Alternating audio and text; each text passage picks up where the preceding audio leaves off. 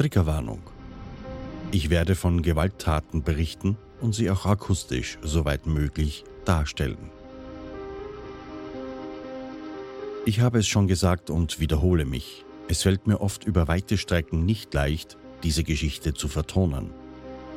Das Studium des Originaltextes, das Verfassen meines Skriptes, das Aufnehmen und endlich der Schnitt und die Vertonung lassen mich mehrfach mit diesem Text beschäftigt. Man taucht tief in die Geschichte ein, versucht nachzuempfinden und ich werde dabei das eine oder andere Mal auch von meinen dabei empfundenen Emotionen überrascht. Die Vorstellung, wie sich Beatrice Brenner und die Kinder durch das ihnen bösartig feindlich gesinnte Land quälen, Tag um Tag mit Abscheu und Gewalt bedroht, beschossen, verfolgt, bespuckt und voller Schmerz bis zur Erschöpfung getrieben, das hinterlässt mich stellenweise fassungslos. Ja, ihr habt recht, die letzte Folge habe ich nahezu emotionslos gestaltet. Ich war teilweise so nahe an Beatrice und den Kindern, dass ich an manchen Kapiteln der Geschichte gescheitert bin. Auch nach wiederholtem Aufnehmen ist es mir nicht gelungen, die Emotionen einzufangen und als Sprecher dennoch über ihnen zu stehen und weiterzufahren. So habe ich mich um einen etwas sachlicheren Ton bemüht. Zudem wird diese Serie wohl zu der längsten, die ich bisher für Against Fate produziert habe. Aus dem Manuskript Harris entnehme ich so viele Informationen und bei den Recherchen dazu tun sich immer weitere auf und vieles erscheint mir absolut wichtig für die Zusammenhänge. Wie ich in der ersten Folge zur Serie schon sagte, sind es die Randereignisse zu der jeweiligen Geschichte, die dem Ganzen erst den Rahmen gibt. Für die Geschichte des Deutschen Reiches ist die Familie Brenner vielleicht nur ein kleines Schicksal und kaum erwähnenswert. Diese Familiengeschichte ist aber eine, die von vielen tausenden Familien ebenso furchtbar, ebenso grausam und lebensverändernd erlebt wurde. Anhand ihr erleben wir das Elend und die Wirren anders, direkter, und wir erkennen, wie groß das damals wirklich war. Das Ausmaß der Entscheidungen von Inhabern überbordender Macht und die grenzenlose Gier einiger weniger lässt sich nur an den Auswirkungen auf die Familien und einzelne Menschen wirklich erkennen. Beatrice Brenner und die Kinder Ewald, Harry und Gerlinde haben Teereisen erreicht und befinden sich zurzeit ein wenig abseits von den Ereignissen in Tschechien. Der große Krieg war, wie das Deutsche Reich, vorbei und das Land wand sich unter den sozialen und politischen Nachwehen. Das Elend zerstörter Familien, zerbombter Städte und das unglaubliche Leid der Bevölkerung, einhergehend mit einem bodenlosen Hass und Zorn, löste nahezu nahtlos die kurze Herrschaft der Deutschen und den Horror des Krieges ab.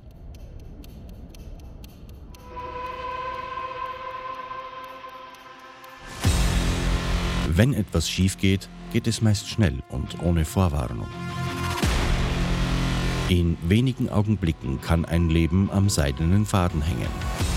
Ich bin Thomas Speck und dies ist Against Fate, der True Survival Podcast. Wöchentlich präsentiere ich hier die unglaublichsten und spannendsten Überlebensberichte der Welt. Du hörst Folge 5 der Serie Heim ins Reich, ein Stück Kindheit von Harry Brenner. Rache.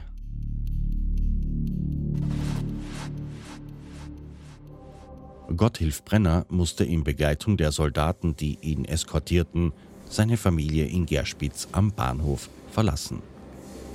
Als er, noch bevor der Zug losfuhr, durch die großen Flügeltüren des Bahnhofes ging, fühlte er vor allem seine Machtlosigkeit in dieser Situation.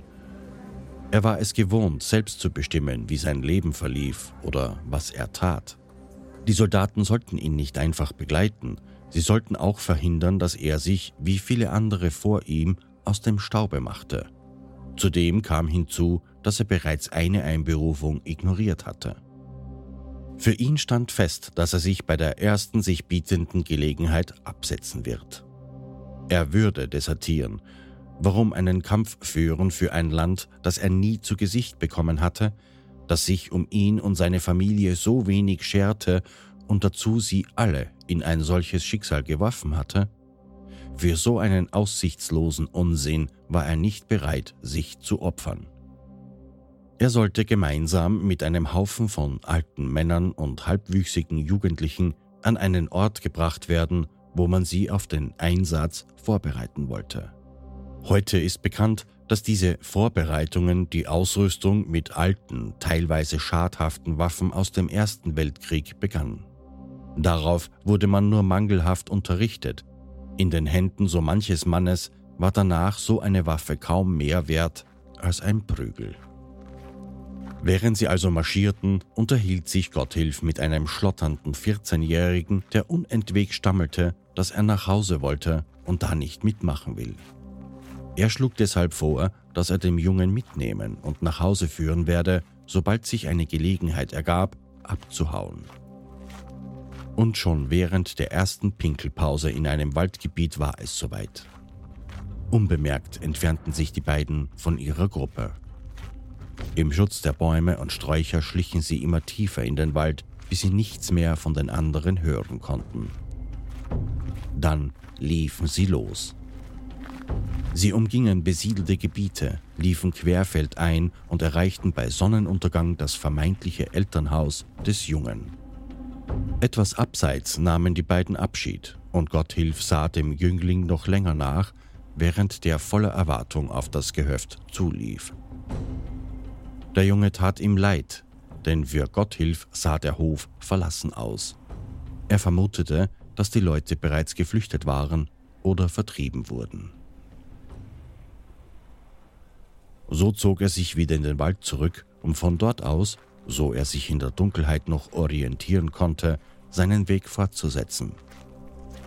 Irgendwo im Gehölz ließ er sich in der Nacht endlich todmüde auf den Boden fallen und schlief gleich darauf ein.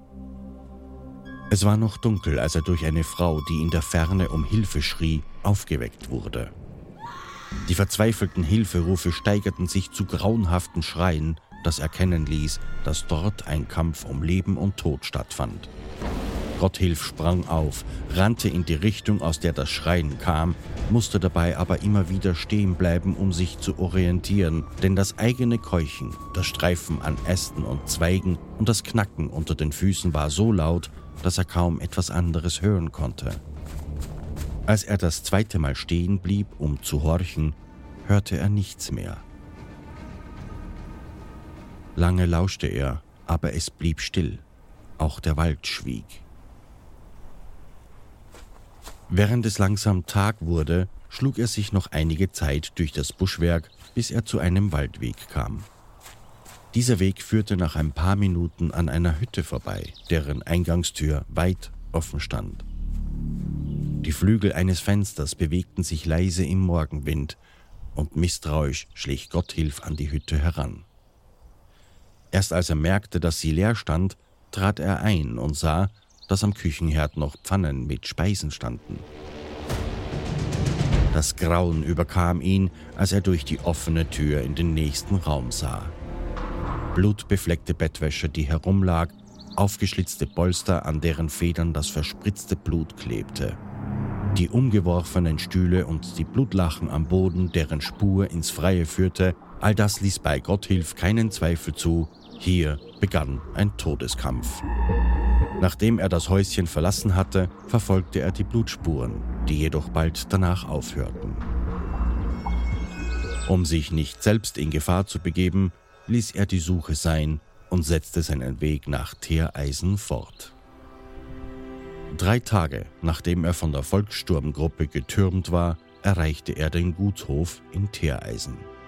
Bärtig, mit zerrissener und verschmutzter Kleidung, gab er sich seinen ehemaligen Vorgesetzten und Mitarbeitern zu erkennen. Die hatten gerade alle Hände voll zu tun, nicht nur um ihre Wertsachen, sondern auch Wertvolles sondern auch wertvolles Gerät und Gegenstände, die dem Institut zur Forschung gedient hatten, zusammenzupacken. Besonders die beiden Führungskräfte, der Institutsleiter selbst sowie sein Parteikollege, rafften noch schnell das gesamte Edelmetall, vor allem Platin und Gold, zusammen und verschwanden noch in derselben Nacht. So viel zu vermuten war, haben die beiden sich in die Schweiz abgesetzt, um mit dem Gegenwert der gestohlenen Güter ein neues und sicheres Leben zu beginnen. Sie ließen dabei ihre eigenen Leute zurück. Bereits kurz darauf gab es für alle anderen, die sich noch auf dem Gutshof aufhielten, keine Chance mehr, den Russen zu entkommen. Die russische Armee hatte bereits das gesamte Gebiet unter ihre Kontrolle gebracht. Zu dieser Zeit hielten sich neun Erwachsene und sechs Kinder auf dem Gutshof auf, davon waren mit Gotthilf nur drei Männer. Einige der jungen Frauen hatte man bereits vor den russischen Soldaten versteckt. Als sie auch den Hof einnahmen, suchten sie speziell nach den beiden Führungskräften, die namentlich auf ihrer Fahndungsliste aufschienen. Und jetzt trat Gotthilf Brenner in den Vordergrund, da er sich mit den Russen verständigen konnte. Er wurde gemeinsam mit allen anderen zur Kommandantur nach Koleschowitz gebracht, wo sie einzeln verhört wurden. Gotthilf musste als Dolmetscher fungieren. Er konnte immer wieder Zweifel bei der Befragung einzelner Personen ausräumen und bekam schließlich gemeinsam mit einem ehemaligen Mitarbeiter aus dem Institut, der mit ihm an der Entwicklung eines Kohlenstaubmotors gearbeitet hatte, einen Job als Mechaniker. Die beiden wurden der dort stationierten russischen Instandsetzungsgruppe unterstellt.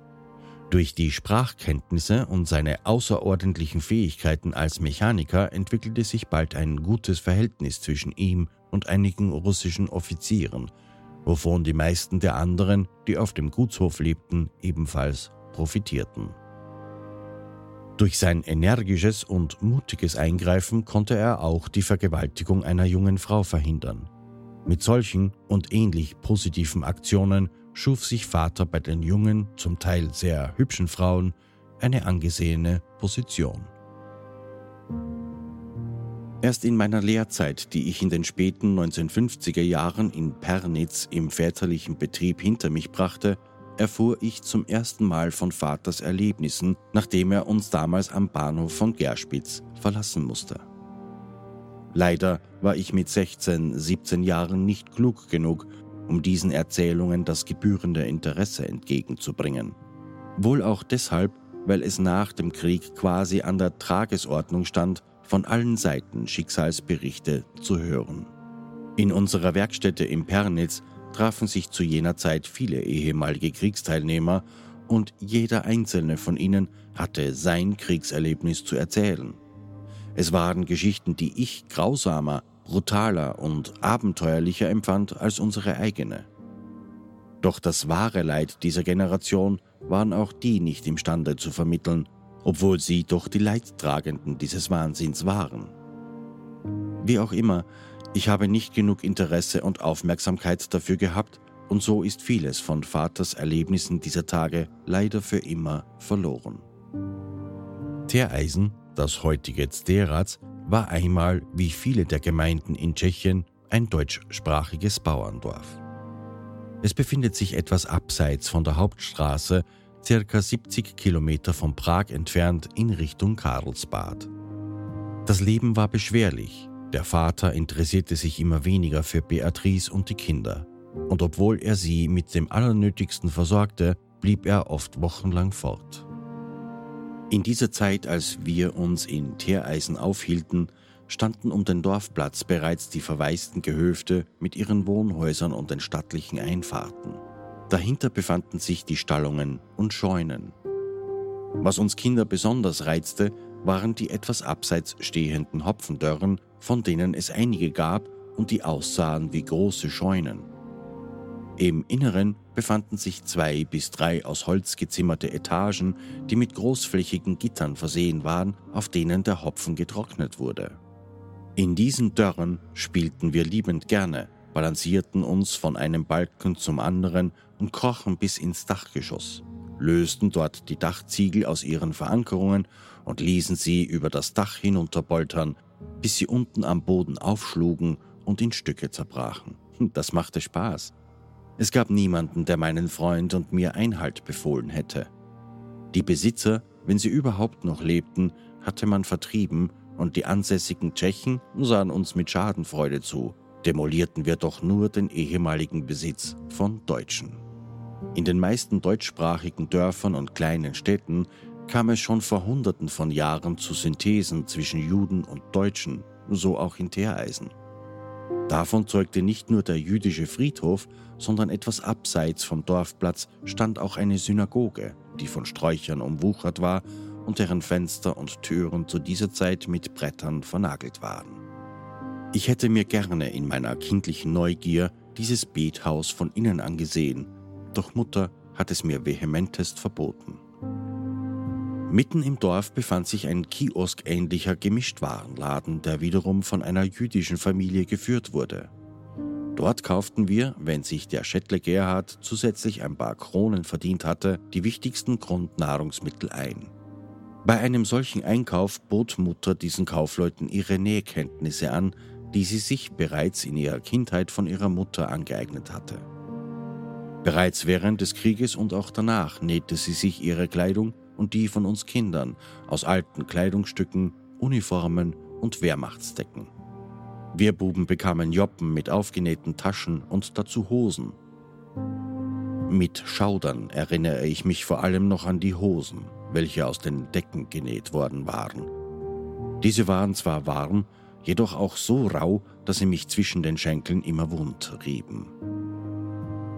Mutter bekam von der Kaufmannsfamilie Arbeit für ein bis zwei Tage pro Woche. Dort nähte und flickte sie die Wäsche und verhalf manchem alten Kleidungsstück zu einem neuen Aussehen. Als Gegenleistung erhielt sie Grundnahrungsmittel und manchmal auch ein wenig Geld. Die Hilfsbereitschaft und das Verständnis dieser Familie für unsere Notlage ließ erkennen, dass auch sie ein schweres Schicksal hinter sich hatten. Immer mehr zeichnete sich ab, was Harry schon einmal indirekt angesprochen hatte, dass seine Mutter schon früh mit dem Wodka in Berührung kam. Immer öfter verdrängte sie ihren Seelenschmerz mit Alkohol, der ihr half, ihre Gegenwart zu ertragen. Und zum inneren Rückzug und dem vom Alkohol gedämpften Schmerz gesellte sich auch das körperliche Verlangen, die Abhängigkeit. Wenn es Geld gab, musste Ewald nach Koleschowitz, um all die Dinge zu besorgen, die es in diesem kleinen Laden nicht gab. Doch wenn Mutter ihn bat, ihr auch Rum mitzunehmen, kam es zwischen den beiden stets zu Streit.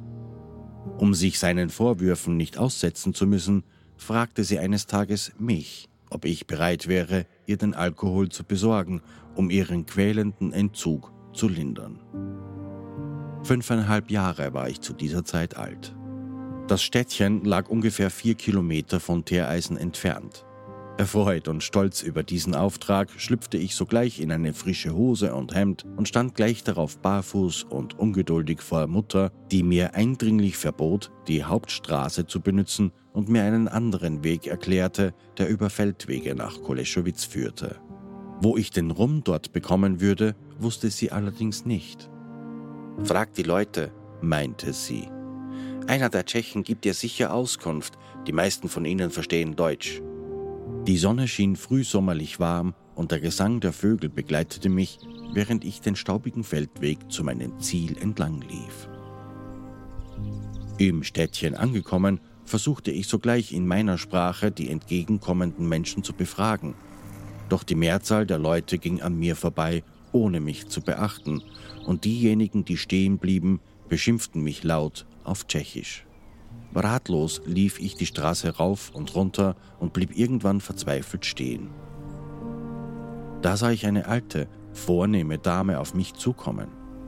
Zuerst sprach sie mich auf Tschechisch an, und als sie merkte, dass ich sie nicht verstand, erzählte sie mir auf Deutsch. Ich habe dich schon ein bisschen beobachtet. Mir fällt auf, dass einige Leute dich ziemlich angehen. Kann ich dir helfen? Bist du von hier? Ich schüttelte den Kopf und antwortete zaghaft, ich suche ein Geschäft, in dem ich Rum bekomme. Diese nette, elegante Frau begleitete mich bis in die Sichtweite eines Geschäftes. Dort bedankte ich mich und lief erfreut auf den Laden zu. Ein junger, freundlicher Verkäufer, der sofort erkannte, dass ich ihn nicht verstand, nahm mir das Geld und die Rumflasche ab, roch kurz hinein, nickte und verschwand. und als er wieder erschien, reichte er mir die halbvolle Flasche, ohne mit mir ein Wort gewechselt zu haben. Danach verließ ich erleichtert den Laden und als ich auf der Straße stand, bemerkte ich, dass sich das Wetter geändert hatte. Nun fegte ein heftiger Wind durch die Gassen, der Papier und anderen Unrat vor sich hertrieb. Als ich meinen Blick nach oben richtete, sah ich hoch über den Dächern große Haufen Wolken hinwegziehen. Ich verließ das Städtchen im gewohnten Laufschritt und erreichte bald wieder meinen vertrauten, staubigen Feldweg. Erst dort fiel mir auf, wie stark und rau der Wind geworden war, noch dazu führte er eine Menge Staub mit sich und kam nun von vorne auf mich zu. Es dauerte nicht lange, bis mich eine heftige Sturmböe zur Seite warf, wodurch mir die Rumflasche aus der Hand glitt. Noch am Boden liegend spürte ich in meinen Augen ein schmerzhaftes Brennen und Kratzen. Ich setzte mich auf und tastete verängstigt nach der Flasche. Als ich sie nicht zu spüren bekam, versuchte ich die Augen zu öffnen, doch der Schmerz war fast unerträglich. Hilflos saß ich da und begann zu weinen, wobei mir dicke Tränen über die Wangen kullerten. Nachdem der Seelenschmerz ein wenig nachgelassen hatte, öffnete ich vorsichtig die Augen und stellte fest, es tat nicht mehr so weh. Meine Tränen hatten mir den Staub aus den Augen geschwemmt, und als ich mich erhob und mich umsah, entdeckte ich die Rumflasche doch, unversehrt am Wegrand im Gras. Mit großen Tropfen begann es endlich zu regnen. Am Himmel, der in der Zwischenzeit von schwarzen, bedrohlichen Wolken verhangen war, konnte ich die Blitze in der Ferne verfolgen, die zischend zur Erde fuhren. Dies sowie auch das Grollen des herannahenden Gewitters ließen mich noch schneller laufen. Mit meinen erst fünfeinhalb Jahren fiel mir dabei nicht auf, dass ich genau in die Gewitterfront hineinlief. Zudem hatte der Regen wolkenbruchartig zugenommen. Erbarmungslos prasselte das Wasser auf mich nieder. Meine Haare, meine Kleidung klebten patschnass an meinem Körper. War es zuvor der Staub gewesen, der mir die Sicht genommen hatte, so war es nun der Regen. Und plötzlich erschrak ich. Ein blendender Blitz mit einem gewaltigen Krachen, Zischen und Knistern fuhr unweit von mir in eine Baumgruppe.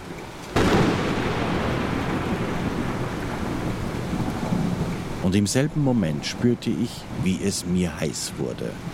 Geschockt stand ich zitternd im Regen und traute mich nicht weiter. Als der Schock endlich nachließ, begann ich wieder zu weinen. War es damals der Schreck oder der Rest eines Spannungsfeldes, das kann ich heute nicht mehr beurteilen. Jedenfalls hat sich auch dieses Erlebnis einen Platz in meinem Gedächtnis geschaffen.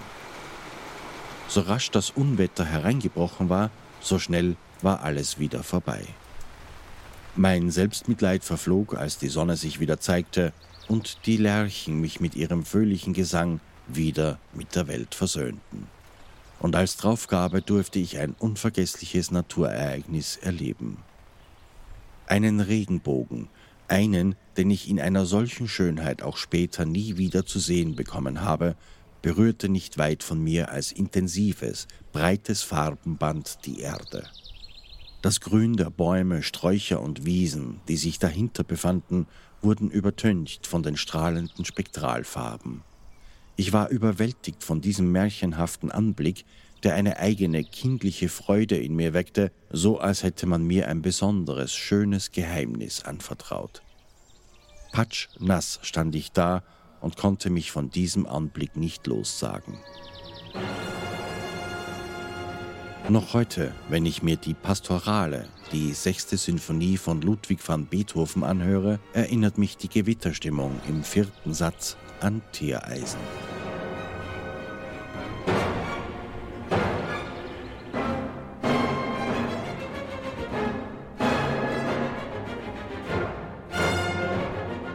Wo warst du so lange? fuhr mich Mutter an, als ich zu Hause eintrat. Du bist ja ganz nass. Warum hast du dich nicht irgendwo untergestellt? Komm, gib mir die Flasche. Ich übergab ihr den Rum, sie drehte sich von mir weg und trank auf zweimal den gesamten Inhalt leer. Es dauerte nicht lange und sie bekam feucht glänzende Augen, bald darauf einen trägen, stumpfen Blick und auch ihre Stimme und ihr Gemütszustand veränderten sich zusehends. Schon als Kind und auch später als Erwachsener erkannte ich immer, wenn andere Menschen leicht berauscht waren und auch wenn sie dies manchmal nur ungern zugaben, verfehlte ich selten ihren Zustand. Die Zeit in Teereisen war alles andere als leicht für uns. Vor allem die Angst vor den tschechischen Repressionen war immer gegenwärtig.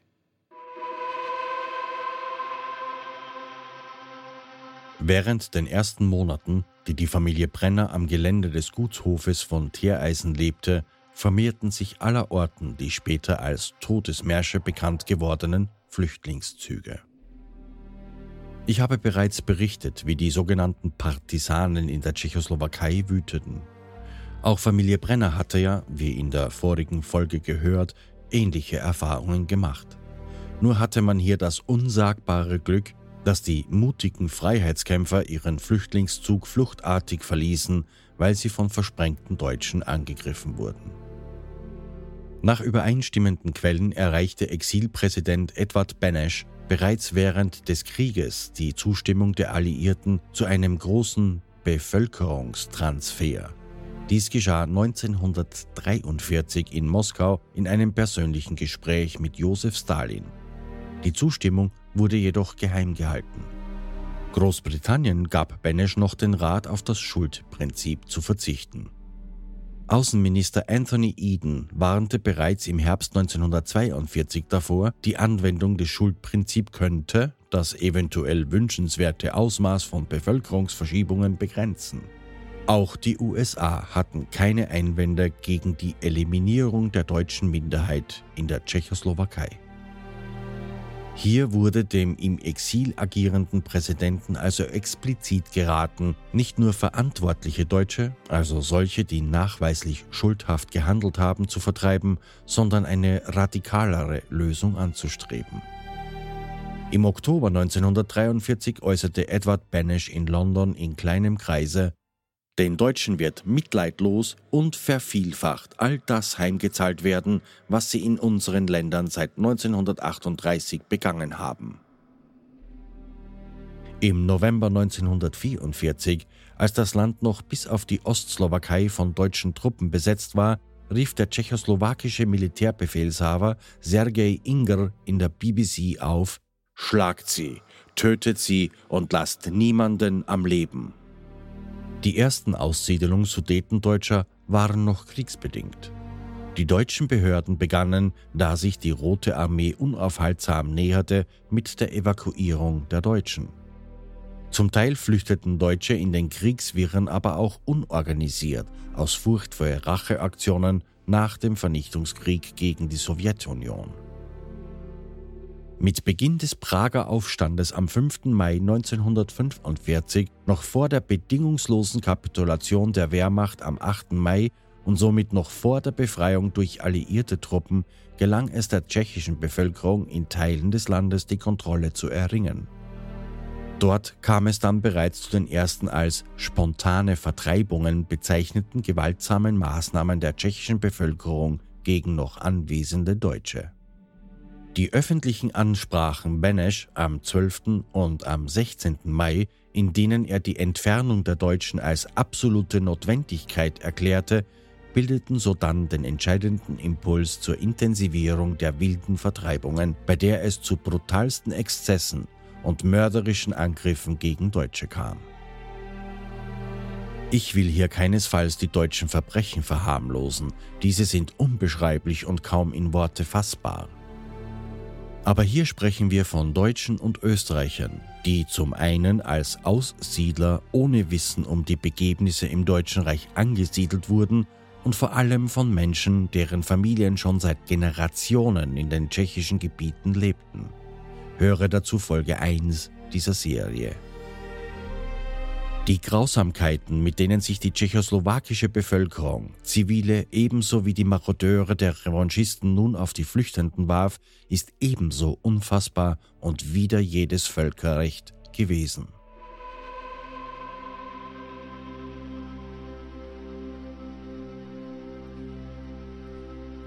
Flüchtlinge, die vom johlenden und schlagenden Mob wie Vieh bis zur Erschöpfung gehetzt wurden, trotteten die Straße von Brünn Richtung österreichische Grenze ins sowjetisch besetzte Niederösterreich und Wien zu. Es ist der 30. Mai 1945. In nur zwei Tagen starben von 27.000 Flüchtlingen aus Brünn insgesamt 5.200 Menschen. Viele wegen mangelnder Versorgung und Krankheiten, die sie aus den Lagern, in die man sie vorher getrieben hatte, mitgebracht haben. In nur zwei Tagen mussten Kranke, Alte und Kinder 137 Kilometer nach Wien zurücklegen. Ältere und kranke Menschen, die zu Tode erschöpft waren, brachen zusammen und wurden mit Knütteln und Mistgabeln getötet. Wer zurückblieb, musste sterben, wurde mit Steinen beworfen, gestochen, verletzt. Man sprang den auf dem Boden kriechenden auf den Rücken, brach ihnen die Knochen und trat sie zu Tode.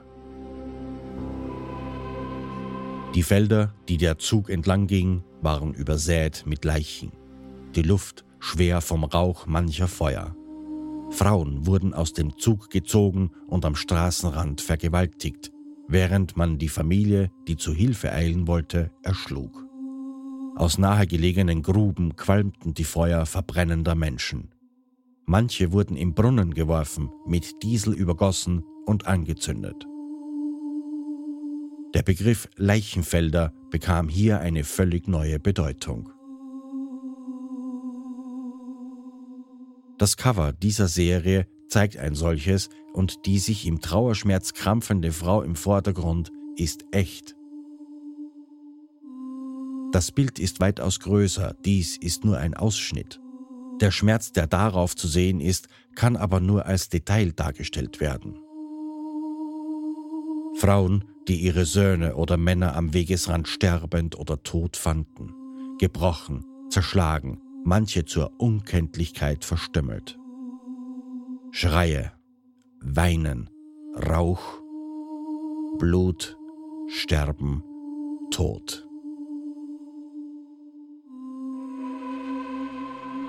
Keine Möglichkeit, die geliebten Toten mitzunehmen, bei ihm zu verhalten, zu trauern, weitergetrieben, weitergeprügelt, weiter sterbend. Ich kann den Zorn des Volkes im Grunde verstehen. Man versetze sich nur in die Person einer Mutter, die zusehen musste, wie man ihr eigenes Kind verbrennt. Aber aus den Augen des Harry Brenner, der mindestens ebenso unschuldig ist, gilt es dasselbe Entsetzen und denselben Zorn zu verspüren. Wie extrem musste dieser Zorn sein, wie extrem die erlittenen Demütigungen? Diese nahezu tierischen Exzesse einer tollwütigen Masse sind natürlich auch von der Öffentlichkeit nicht unbeachtet geblieben. Die Zeitungen und Radios dieser Zeit berichteten davon und Banesh geriet dabei in die Kritik. Ich habe ja schon einiges an Zynismus aus den Jahren vom Verfall der Monarchie bis zu den Nachkriegsjahren des Zweiten Weltkrieges gelesen. Aber was Banesh am 14. Oktober 1945 in Melnik als Antwort auf die Vorwürfe öffentlich kundtat, ist aus meiner Sicht kaum zu überbieten. In der letzten Zeit werden wir jedoch in der internationalen Presse kritisiert, dass der Transfer der Deutschen in einer unwürdigen, unzulässigen Weise durchgeführt werde. Wir tun angeblich dasselbe, was die Deutschen uns taten. Wir beschädigen angeblich unsere eigene Nationaltradition und unseren bisher untadeligen Ruf. Wir machen angeblich einfach die Narzissten in ihrem grausamen, unzivilisierten Methoden nach. Mögen diese Vorwürfe in Einzelheiten wahr sein oder nicht, ich erkläre ganz kategorisch, unsere Deutschen müssen ins Reich weggehen und sie werden in jedem Fall weggehen. Sie werden wegen ihrer eigenen großen moralischen Schuld, ihrer Vorkriegswirkung bei uns und ihrer ganzen Kriegspolitik gegen unseren Staat und unser Volk weggehen. Die, die als unserer Republik treu gebliebene Antifaschisten anerkannt werden, können bei uns bleiben. Aber unser ganzes Vorgehen in der Sache ihrer Abschiebung ins Reich muss human, taktvoll, richtig und moralbegründet sein. Alle untergeordneten Organe, die sich dagegen versündigen, werden sehr entschieden zur Ordnung gerufen werden. Die Regierung wird in keinem Falle erlauben, dass der gute Ruf der Republik durch unverantwortliche Elemente geschädigt wird.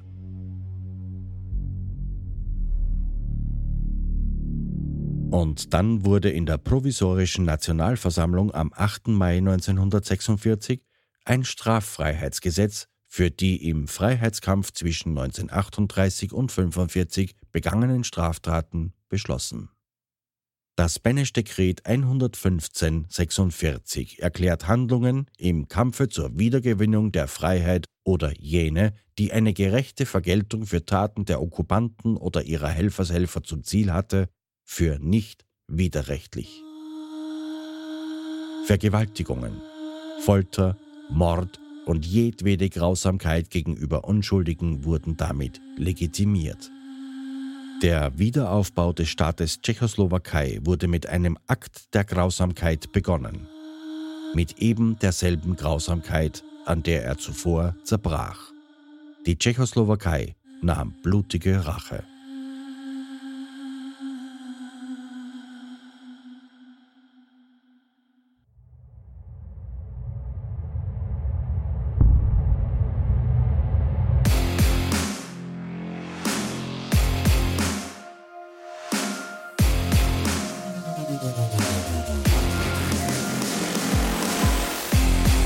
Fate gegen das Schicksal.